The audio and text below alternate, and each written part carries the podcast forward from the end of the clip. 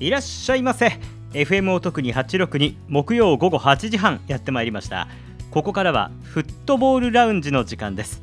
お相手は籠信明です。今日も最後までよろしくお願いいたします。さて今週はあの先週どこに取材に行くかと。どういうものを取り上げるかっていう話をしてで土曜日にレイラック滋賀 FC 対丸安岡崎の試合。でこれをこれをまあ、スタジアム DJ として行ってそれでコンテンツとして作ってっていうことを考えてたんですけど、まあ、皆さんがご存知の通り、まあ、ご存知の方はご存知の通りレイラック滋賀 FC が1対5と非常に苦しい結果に終わってしまいまして、まあ、今シーズン好調なパフォーマンスが続いていたレイラック滋賀 FC としてはちょっとショッキングな結果になったものですから僕もちょっとショックでしてさすがにうーんということで、えー、選手のお話を聞くのはやめたんですけれども。でだからこの番組でも取り,、あの、取り扱うコンテンツはないんですけれどもただ今思えばこういう時こそ何て言うかねあの中の人だからこそ聞くべきだったのかなというのを改めて思っています。何せこう負けた時に何のコンテンツもないと接触の回数皆さんがレイラックに接触をする回数もだいぶ減ってしまいますしこれがまあ一般のメディアだったらそれでもいいんでしょうけど僕はレイラックの人間なのでもうちょっとこうサポーターさんのことを考えて動けばよかったなと今となっては後悔をしてます。なのでこれからはしっくりとこう負けた時もお話を聞いてちゃんとこうコンテンツとして皆さんにこう言語化をしてもらってでまあ言語化してもらうことによってまた次のね試合に生かしてもらうようなことができればなと思ってます、まあ、クラブがそんなに大きくない。でそういう人材人材というよりもこう人の手がそこまで多くないということを考えても僕がやるべきだなと改めて後で思いました。ということで来週はレイラック滋賀 FC FC ティアモ戦のアウェーゲームがありますので私そちらの方に取材に行ってきます、まあ、試合の結果にかかわらず両チームお話を聞いて、えー、ちゃんと今回はメディアとしてそしてレイラック滋賀 FC のスタジアム DJ オフィシャルの人間としてちゃんとコンテンツとして皆さんに触れられる情報をお伝えできればなと思っております。今週末もよろしくお願いします。そして今日もよろしくお願いいたしますね。最後までお付き合いください。で今日のフットボールラウンジお品書きですけれども今のレイラック滋賀 FC 対丸安岡崎の試合が土曜日にあってその次の日に関西サッカーリーグ第6節あ関西サッカーリーグ1部の第6節ですね。おこしやす京都 AC 対 FC バサラ兵庫の試合に取材に行ってまいりました。まあ、おこしやす京都 AC はこの番組でもよく取り上げているこの京都本拠地として戦っている関西サッカーリーグのクラブ。そして FC バサラ兵庫はあの岡崎慎司さん日本代表ストライカー元日本代表ストライカーの岡崎慎司さんが理事を務める株式会社マイスターというところが運営経営を担当しているそんなクラブです。その対戦が行われましたのでこちらの取材そしてインタビューご紹介をしていきますのでこちらピックアップ関西サッカーでじっくりとお送りをいたします。でその後、えー、今週末どこ行くのコーナーでは今週末行われる関西サッカーリーグ JFL そして、えー、その他いろんなことのイベントの情報をご紹介をしていきますのでよろしくお願いいたします。それではフットボールラウンジキックオフです！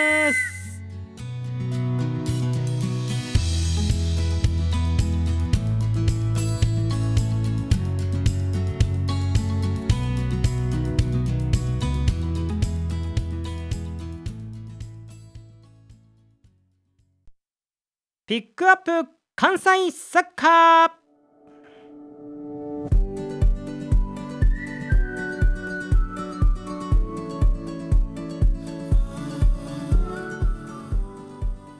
さて、えー、今日の関西サッカーピックアップするのは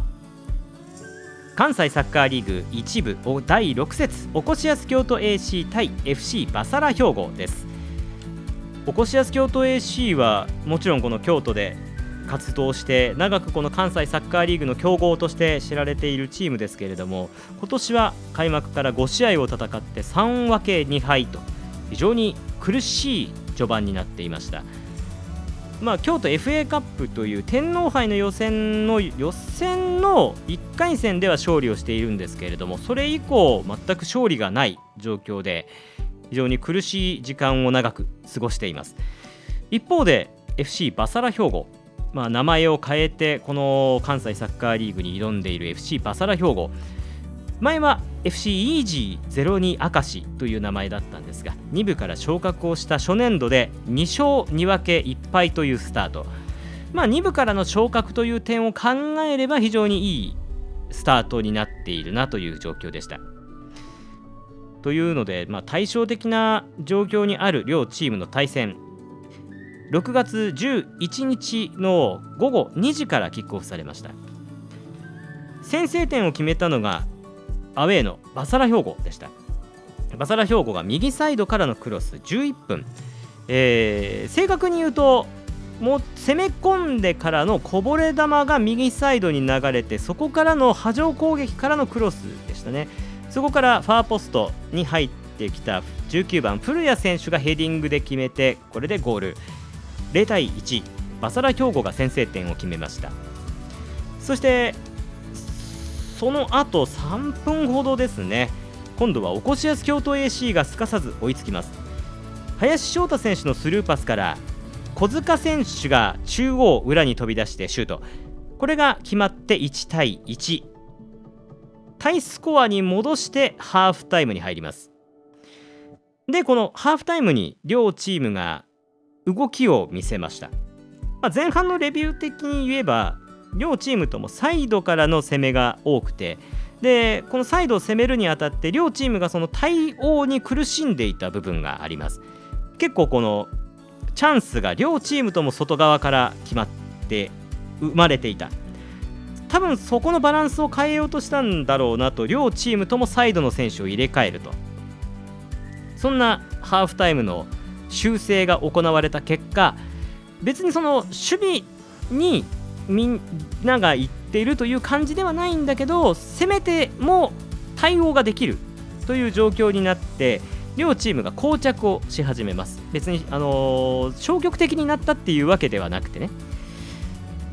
ただそういう中で、あのー、拮抗してしまったのであなかなかちょっと点が入らない展開になってきたなと思った終盤でした。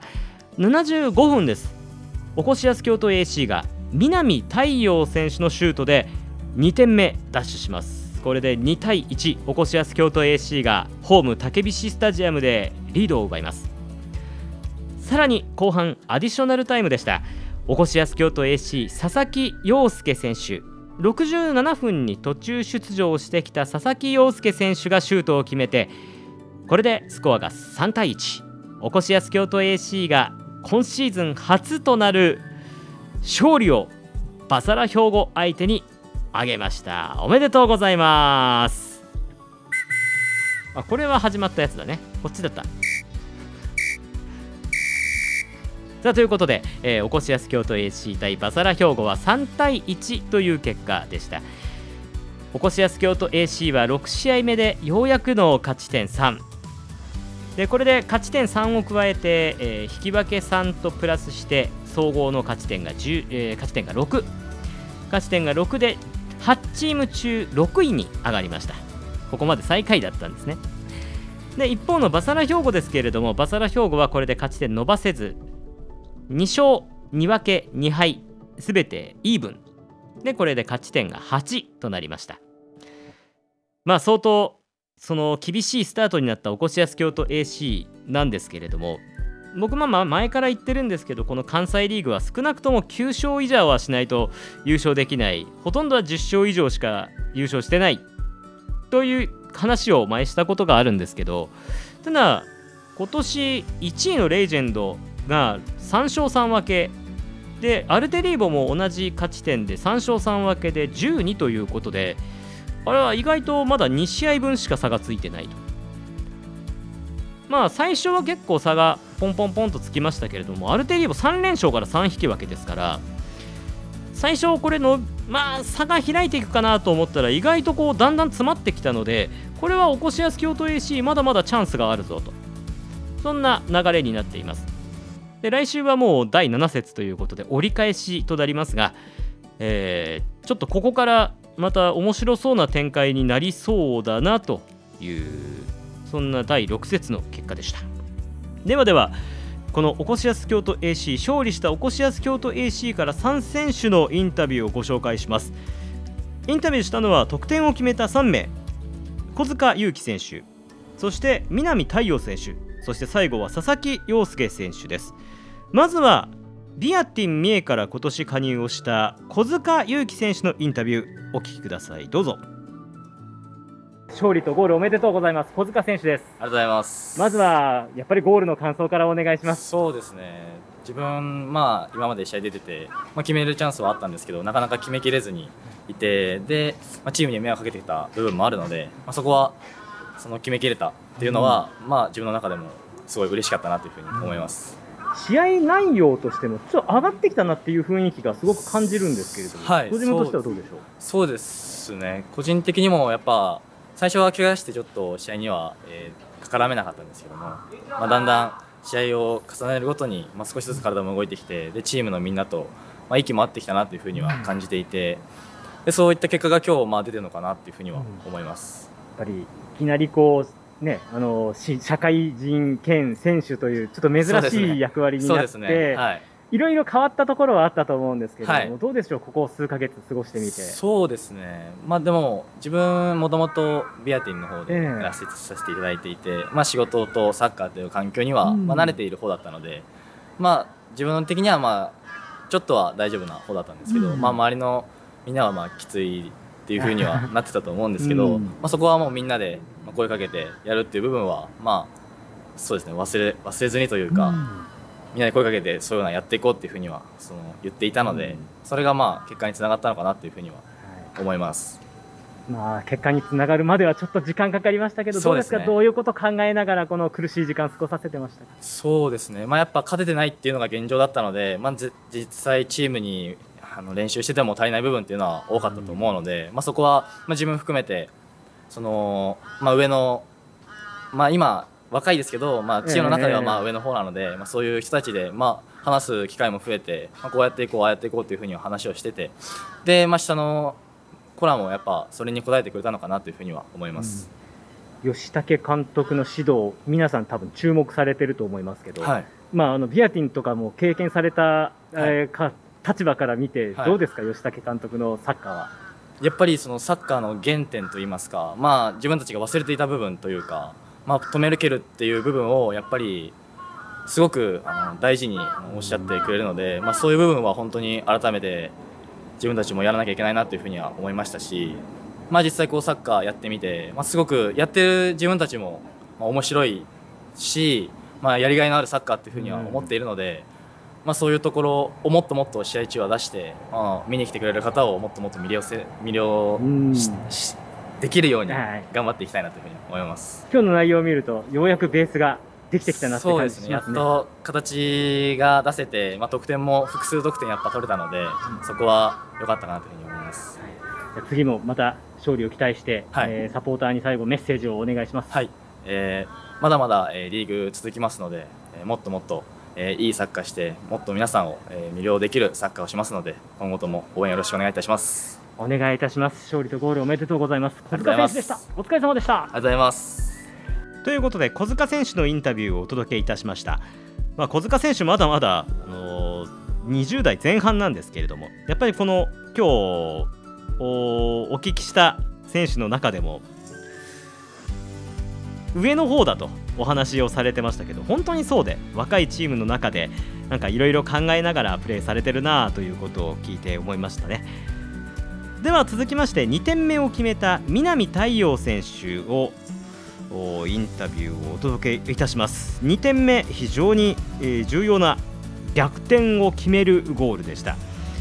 南太陽選手はどういうふうにハーフタイムから入ったんですけれどもどういうふうに考えて入ったのか。そして社員兼選手については新卒から入ったんでどういう風な、えー、生活を送ってきたのか。注目して聞いてください。南太陽選手です。えー、ということで、えー、ゴールおめでとうございます。もちろん貴重な今シーズン初勝利おめでとうございます。ありがとうございます。南太陽選手です。まずはゴールと勝利の試合の感想からお願いできますかそうですね。一応自分が後半から入って、まあ、やるべき仕事としてはまあ得点とあとはもうチームとして勝つことだけだったんで、まあ、素直にゴールと勝ててよかったです、ご自分のゴール振り返ってみるとどういう感じでしたか？まあ、そうですね。ゴール前で翔太君がいい感じに前向いて目が合った時にもう絶対来ると思ってたんで、まあ、あとは信じて打つだけでした。本当にあの貴重な働きだったと思いますあのハーフタイム入るときはどういう意識というかどういうことを言われてどういうことを考えて入ったか教えていただけますか？まあそうですね。自分にまあできることとしてやっぱりいっぱい走って裏に抜けて、まあ、ゴールにたくさん絡むってことだったんで、まあ、それだけを意識してもうゴールに向かうことだけを考えてプレーしました本当に重要でした。あのここまであのシーズンの始まりからだいぶ苦しい時間過ごしましたけれどもその時はどういうことを考えて準備されてましたか？まあそうですね、まあ、勝てない状況が続いて、まあ、チームでも、まあ、どうやったら勝てるんだろうみたいな感じはあったんですけど、まあ、まあ1試合1試合勝てるようにどうどうやれば勝てるのかっていうのをチーム内で工夫して話し合って、まあ、今週のトレーニングなんかはなんかみんながもう意識的にいっぱいコミュニケーション取って話してたので、なん。かいい感じの雰囲気はあったので、まあ、はい。その流れを試合にぶつけられたのかなって思ってます。内容的にはなんかこうここからいい流れが来そうな感じはしましたよね。そうですね。手応えはありました。あの社会人兼、まあ、社員兼選手というのはなかなかすごく珍しい立場だと思うんですけれども、やってみていかがでしたか？この数ヶ月は。いやーそうですね、まあ、自分たちのサッカーチームの仕事をするということで、まあ、たくさん応援に来てくれる方もそうですし、まあ、こうやって試合に見に来てもらって普段はスーツ姿の自分たちを見てもらうんですけどこうやって試合も見に来てもらって、まあ、今日みたいに勝利届けれたら最高だと思うので、まあ、このまま勝て勝ちを続けていけたらと思います。あの飛鳥戦の前のあの皆さんがスーツ着ながらショートコントみたいなのやってたの面白かった。そうですね。ああいうのもなかなか新しいですね。そうですね、まあ、スーツ、まあ、そうですね。他のチームではないことだと思うので、うん。まあ、ならではなかなとは思います。吉武監督のサッカーっていうのはどうですか、まあ、大学とか、まあ、他のところで経験したものとはどういうものが違いますか？まあもう根本的にサッカーとしてそうですねもうゼロから学んでる感じがあるので、うん。まあ、本当最初は戸惑って難しいこともあったんですけど、まあ、やっと少しずつみんなが理解し始めて、まあ、少しずつ形にはなってきてるのかなと思ってます、じゃあここからまた期待できそうですね。はい。頑張ります、来週もまた試合ありますのでそちらに向けて意気込みとサポーターへのメッセージをお願いできますか？そうですね。このまま連勝してもう残りの試合全試合勝つ勢いでいくので、まあ、サポーターの皆さんも最後まで応援よろしくお願いします。ありがとうございました。貴重なゴール貴重な勝利でした。南太陽選手でした。おめでとうございます。お疲れ様でした。ありがとうございました。南太陽選手のインタビューをお届けをいたしました。まあおこしやす京都 AC は前回の飛鳥 FC 戦の前にそのプロモーションとして選手がスーツ姿でちょっとこう面白い映像を撮るというようなこともやっておりましてそれがちょっとすごく面白かった。まあまたあのどっかでやってくれると思うんで期待しておこしやす京都 AC のツイッターなどフォローしてくれればと思います。では続きまして、えー佐々木陽介選手の最後の3点目を決めた佐々木陽介選手のインタビューです。佐々木選手はあの昨年まであっと道のく仙台 FC という道のく仙台 FC も前身はアルドールという名前でしたっけね、えー東北リーグの、え2部のチームから今年30歳でやってきたということで我々もちょっと驚いたんですけどその選手が実は本当のサラリーマンだった。去年までサラリーマンでそしておこしやす京都 AC でサッカー選手権クラブ職員として働くというそんな選択をしたというちょっと異色の選手なんです。そんな佐々木陽介選手にそういう決断の理由なども聞いてみましたんでお聞きください。佐々木陽介選手です。最後のゴールはい。決めました、佐々木陽介選手です、はい。まずは試合の感想とゴールの感想をお願いしてもいいですか？試合の感想、まあ、前半はチームメイトがすごくいい入りをしてくれてあの後半まで途中から出るメンバーがつなげなきゃいけないなっていうところはあったので、まあ、結果的に自分が、まあ、ゴール取る形になりましたけどあそこまでつなげてくれた、まあ、仲間のパスだったりとか守備の頑張りがあったからこそかなというところがまず感想です。であともう少しゴールでしたっけ？えゴールの感想は、まあ、あそこはまあ自分が得意としているところではあるんですけど、まあ、あそこまで仲間信じて走れたことが全てかなとうん。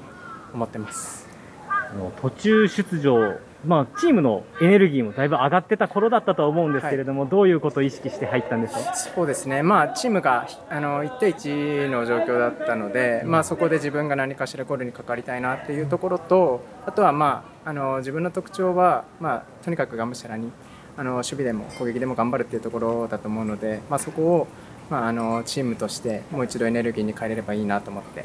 それを意識して出ました。それにしてもなかなか勝てずに苦しい時間続きましたけどどういうことを考えて過ごされてましたか？そうですね、まあ、私、ちょっと最年長ではあるんですけど、まあ、うーんとやるべきことっていうのは変わらず、まあ、吉武さんがやってるサッカーっていうのをみんなで少しずつ意識しながらあの練習から積み上げれた成果かなとは思うので、まあ、なかなかうまくいかない時間ありましたけど、まあ、この勝利をきっかけにまた次みんなで、あのーまあ、た多分たかが一緒だと思うので次つなげるようにまたみんなで頑張っていきたいなと思います。あのサッカーの面もそうですけど生活面もいろいろ変わったと思うんですけれども、ココシアスの、えー社員兼選手というちょっと珍しい立場になりましたが、それで過ごしてみて数ヶ月一回どんな状況というかどんな感想ですうか、ーんそうですね、まあ、やっぱりこう、まあ、プロサッカー選手ではないので、あのまあ、その中でやっぱりこういろんな人に応援してもらえるっていうところが、まあ、社員の、まあ、いいところでもありますし地域訪問する中で、まあ、頑張ってねっていう声もかけていただけるので、まあ、その力もあってやっぱり日々のサッカーが当たり前にできていることじゃないなっていうことは常々感じれるあの社員兼プレイヤーなのかなと思ってますのでちょっとそこもまた意識して次の週も頑張りたいなと思います。佐々木選手が入った時に、まあ、道のく仙台から森谷さんのところから入って、で僕たちもあここからこういう風なルートで来るんだなって、まあ、もちろん同じスポーツ X なんですけれども、どういう経緯でこのおこしやすに来られたんでしょう？か、えー、とそうですね。私はあのもともと去年のあ今年の3月まで生命保険会社に勤めてたので、はい。はい、週に1回とかあ2回とかのサッカーをその道のく仙台の、まあ、前身のところでやらせていただいてたっていうところがありまして、まあ、そこがちょっとあのスポーツ X さんと、まあ、あの関係を持つということになってから、まあ、自分自身のプレーだったりとか見ていただいて、まあ、こういうおこしやすにあの来れるチャンスをいただけたっていうのが一番のきっかけかなとあ思います。ー。じゃあもう30になってあの新たなチャレンジというか、そうですね。こ心なんかいろいろ変わったところもあるんじゃないですか、はい、もう自分としてはラストチャンスだなっていうところと、まあ、今までずっとサッカーはしたかったんですけどなかなか一歩踏み出せないうん。ところではあったので、まあ、そこを、うん、もう一度なんかこう自分が目標としているというか自分がやりたかったことに全力で取り組めるっていう、まあ、このあの環境をあの与えてもらえてるっていうことはすごくありがたくて、うんまあ、毎日ちょっと感謝の心だけは忘れずに頑張りたいなと思います。ありがとうございます。これからも注目したいです。よろはいしくお願いいたします。すいませんありがとうございます最後にあのサポーターに次の来週もありますんでサポーターにメッセージをお願いしてもいいですか？えっと、今日もあの応援ありがとうございましたで先日もホーム開幕戦ということで数多くの方に来場いただいてちょっと結果としては勝てなかったですけれども、まあ、やっと今日あの一勝上げることができましたので、まあ、次もあのチーム全員であの頑張っていきたいと思いますので引き続き応援よろしくお願いします。えー勝利とゴールおめでとうございます。ありがとうございます。さあということで佐々木陽介選手のインタビューをお届けをいたしました興味深くないですか？生命保険会社で働いていたんですけれどもサッカーを諦められずにラストチャンスにかけてこのおこしやす京都 AC にやってきたと。まあ応援したくなりません？僕もあの年齢が年齢なもんですからやっぱりこういう選手って応援したくなるんですよね。はい佐々木陽介選手ここからも、あのー活躍を期待してます。さあということで、えーこれでおこしやす京都 AC 対バサラ兵庫の、えーインタビューすべてご紹介をいたしました。おこしやす京都 AC は来週は6月18日今週末ですね。森山侍2000との試合。会場はビッグレイクです。6月18日の試合です。よろしくお願いします。そして関西サッカーリーグだと京都だと AS ラランジャ京都と京都志向クラブの2クラブがあります。AS ラランジャ京都は6月17日にアクアパルコ落栽で FCAWJ と対戦。そして京都志向クラブは6月18日朝10時半から阪南大クラブと対戦です。阪南大高見の里で対戦します。ラランジャが現在 8, 位、えー8チーム中3位。京都志向クラブが8チーム中5位となっております。そして我がレイラック滋賀 FC は今週末は FC ティアモ枚方との関西ダービーです。去年はね FC 大阪と奈良クラブがいたんで関西ダービーたくさんあったんですけれども今年これだけなんですよね。両チーム J リーグ行っちゃったんでね。お先にと。で FC ティアモ枚方対レイラック滋賀 FC の試合は6月17日の13時からキックオフです。会場は玉浦陸上競技場。枚方の私立陸上競技場がポンサーついて名前が変わったというところです。この京都の南のお得に地域からは非常に行きやすい場所。もしかしたら布引きよりも近いのかもしれないですね。ぜひ FC ティアモ枚方の試合に、えーお越しください。あの二川監督の誕生日に合わせたイベントもたくさんあるそうなのでぜひよろしくお願いいたします。ということでピックアップ関西サッカーのコーナーでした。